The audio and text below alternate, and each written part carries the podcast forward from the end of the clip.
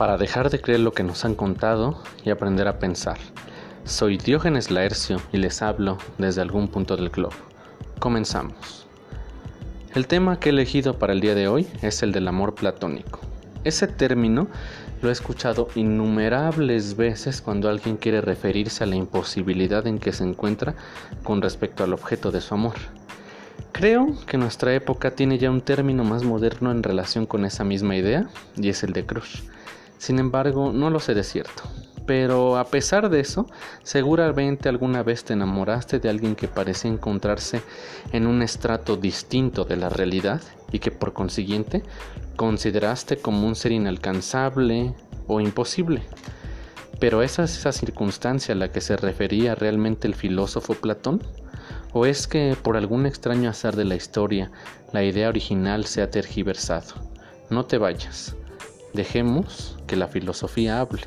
Continuamos.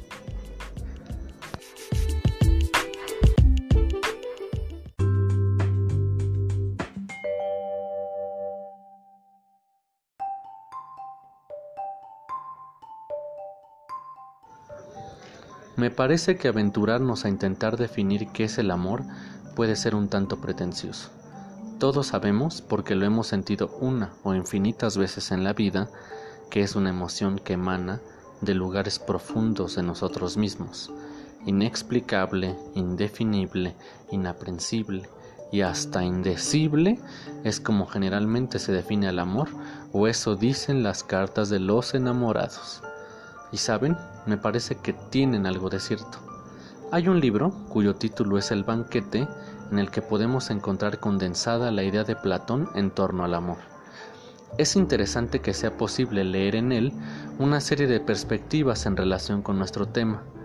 La primera de ellas hace referencia a que Eros, o sea el amor, es el más antiguo de los dioses y por lo tanto el amor debe ser una emoción relacionada con lo divino necesariamente.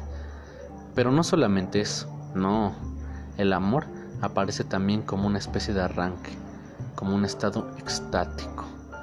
Tenemos, además de esto, la idea de que el amor es similar a la salud, es decir, se parece a un equilibrio entre polos distintos y dispares. El exceso de lo insalubre en nosotros significaría la muerte.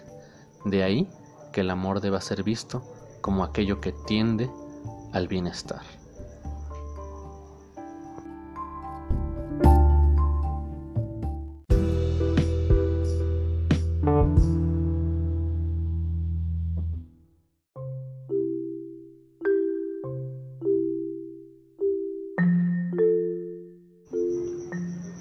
Permítanme compartir con ustedes mi hipótesis. En el mismo libro hay una parte en la que quien toma la palabra es Aristófanes y dice no estar de acuerdo con los otros interlocutores, es decir, con lo que acabamos de mencionar en el fragmento anterior. Frente a esto, se propone explicar cuál es la esencia de la naturaleza humana y después la del amor.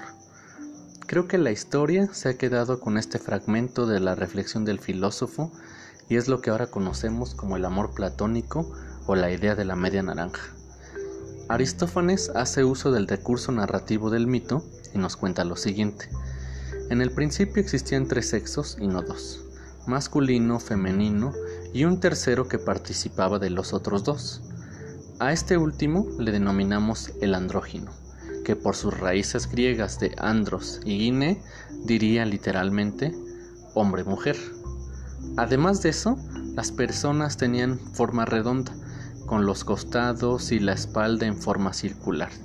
Tenían cuatro manos, cuatro pies y dos rostros, cuatro orejas y dos órganos sexuales.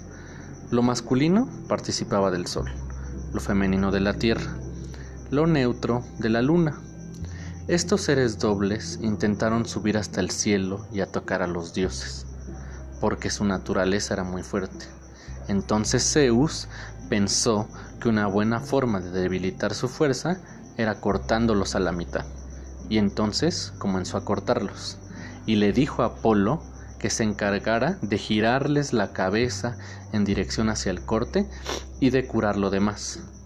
Sin embargo, era cerca del vientre y en el ombligo que Apolo dejaba unas arrugas deliberadamente para que estos seres cortados se acordaran siempre de su estado anterior. De tal modo que una vez partida en dos la forma original, una de las dos partes buscaría sin descanso a la otra. Bien, podía buscar lo masculino a lo femenino y engendrar así otro ser incompleto que también tendría la necesidad de buscar a su otra parte. Pero del mismo modo podrían encontrarse hombre con hombre o mujer con mujer, satisfacerse y seguir con sus actividades cotidianas. Es por eso que el amor es una búsqueda innata a los seres humanos. Es la vía de la restauración de nuestra naturaleza seccionada por los dioses según Platón. Cada uno de nosotros es un símbolo de esa separación. Continuamos.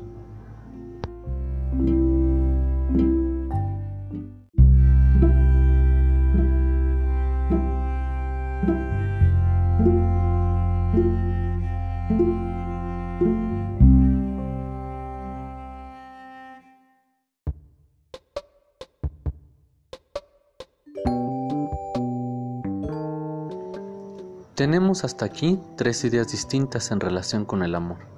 Sócrates es quien podríamos decir que habla en la voz de Platón. Para Sócrates, que fue enseñado en el amor por Diótima, nos dice que es ella la que le mostró que el amor es el deseo de lo bello. El amor es el deseo de la reproducción en lo bello, porque a partir de la procreación se da lugar a lo eterno y a lo inmortal. Y el amor no puede ser otra cosa más que la aspiración a la inmortalidad. Además de eso, en tanto que el amor es un deseo de lo bello, es también un deseo de lo bueno. Diótima le enseña a Sócrates que el amor emana del alma como un afán de reproducirse en un cuerpo bello. Sin embargo, un ser que se encarga de fijar su atención solamente en el cuerpo habrá de engendrar como víctima del engaño de la belleza contingente y pasajera de cualquier cuerpo puesto que el cuerpo envejece, el cuerpo cambia, mientras el alma no. De ese modo, el amor platónico será el deseo de lo bueno, de lo bello y de la felicidad que aspira a la inmortalidad, no en la reproducción y el arrebato del deseo corporal, sino del deseo por lo eterno y lo inmortal. ¿Se parece todo esto a lo que pensaba sobre el amor platónico?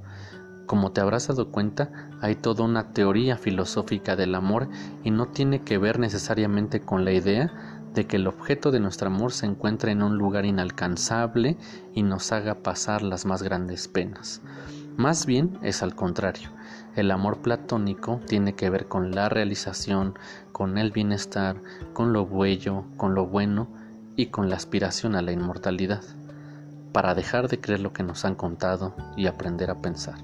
Soy Diógenes Laercio y les hablé desde algún punto del globo. No dejes de escucharme. Si tienes algún comentario o duda, puedes escribirme a mi email y es carlos 1991 arroba gmail.com carlos 1991 arroba gmail.com Hasta pronto.